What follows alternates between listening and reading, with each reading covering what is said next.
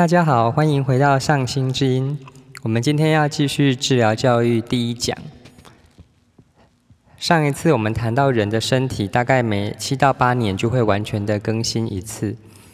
那我们身上的细胞呢，也不断的在代谢。不同的细胞，它的代谢的时间周期是不一样的。所以出生经过七年的时间，我们的肉体里面。所大部分的细胞就跟我们出生的时候七年前那是很不同的。那到底这一个呃代谢的过程里面发生了什么事呢？就是呃史丹纳博士接下来要让我们知道的一个很特别的重点。那其实在这里面是有两个力量在互相交互作用的。那我们来看看到底是怎么样的交互作用。史丹纳博士说。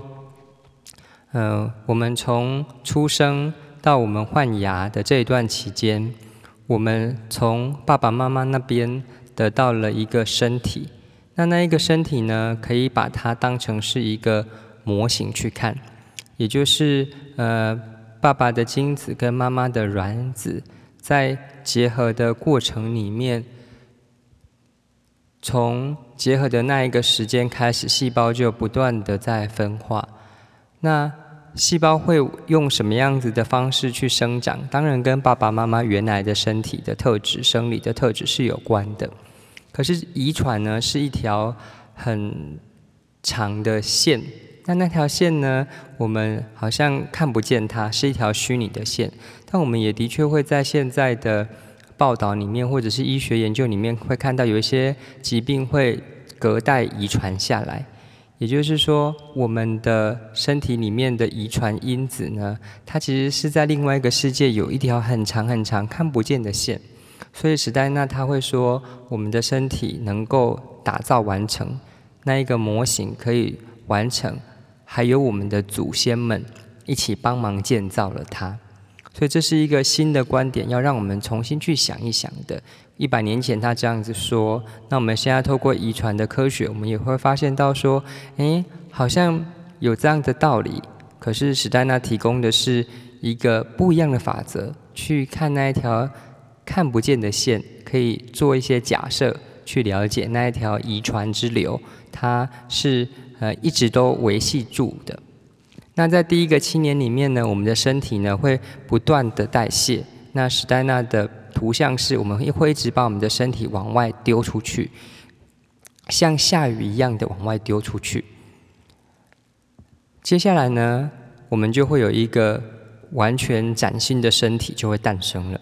所以，如果按照这样的原则或者是公式的话，我们七年之后，理当应该要有一个。全新的身体。那七岁换牙之后呢？那个身体呢，就跟遗传没有关系了，因为遗传来的形成的在物质器官上面、细胞上面的力量，已经全部都不在了。所以这个时候是由什么去控制我们七岁之后的生理的器官的成长呢？史丹纳博士他说：“就是我们之前提到的那一个，从看不见的精神的世界，或者是呃灵性的心魂的世界，属于我们自己的永恒的这一股力量，它所接手打造的。所以以换牙为分界，换牙之前，人的身体呢，都是由爸爸妈妈。”往上连线上去，有很多很多的祖先，有这一些遗传的物质所组成的。可是，如果换牙之后，真的身体有一直被代谢，一直往外抛掷出去的话，那换牙之后的身体就应该是由我们自己的灵性的心魂或精神的心魂所建造的。可是，这一个分水岭的。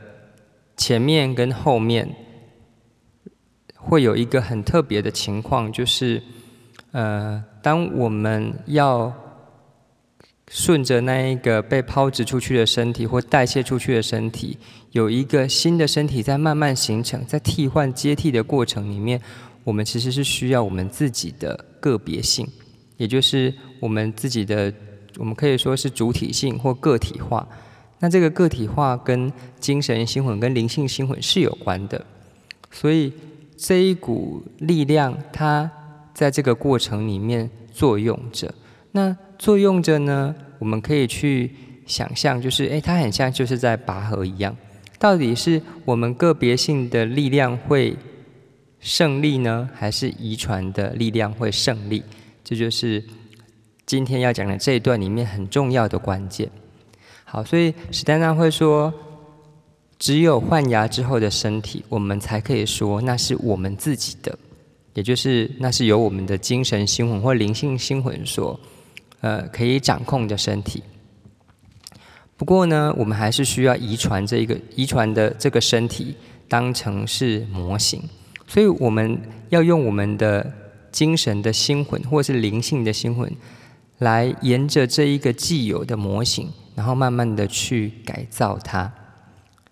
那改造的程度呢，就要看我们背后的精神心魂或灵性心魂这个生命力的强还是弱来做决定。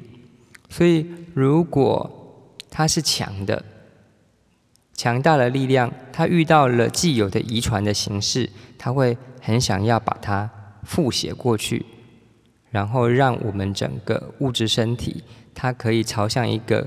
比较个性化、个别化的方式发展。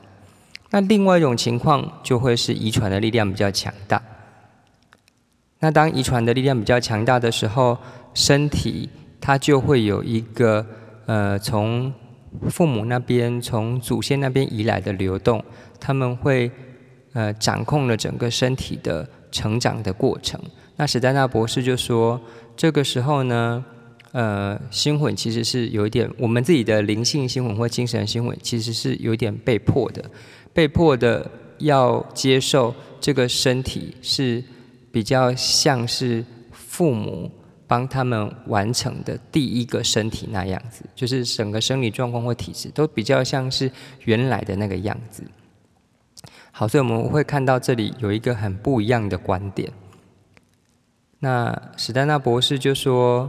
遗传理论的推演，在一百年前，他认为那一切都是胡胡说八道或者呃就是乱讲的，因为之前的遗传理论，他会有一个认定是史丹纳不认同的，就是他认为人从出生到换牙的阶段，依循的遗传的法则，在换牙之后还会再继续持续下去。可是呢，这些遗传学家他们不了解的事实，或者是无法。认可或承认的事实就是，其实遗传的力量在换牙之前是存在的，但是换牙之后呢，它就应该要退失掉，因为换牙之后，整个身体的成长跟发展是会有我们自己的个别性，或者是有我们自己的精神心魂或灵性心魂，他们会接手接建造这第二个身体，那。我们可以重新的去想一想这一件事情，就是，呃，譬如说有一些人的身体，他可能从父母那边遗传来的是体质是不良的，或者是体弱多病或过敏的，可是，在成长之后，这一些现象都没有了。但也有一些情况是，诶，在他小的时候，身体呢都还蛮好的，可是长大之后呢，呃。有一些跟他们家族没有关的特殊的疾病就在身上出现了。那这一个现象是值得我们去想一想，为什么会发生？那我们也许一直都没有办法理解为什么。但是治疗教育的理论提供了我们一个观点，重新去想刚刚提的这个问题。那这个问题在后面也还会再提到。那我们就是先把它拿出来，让大家去想一想。好，谢谢大家。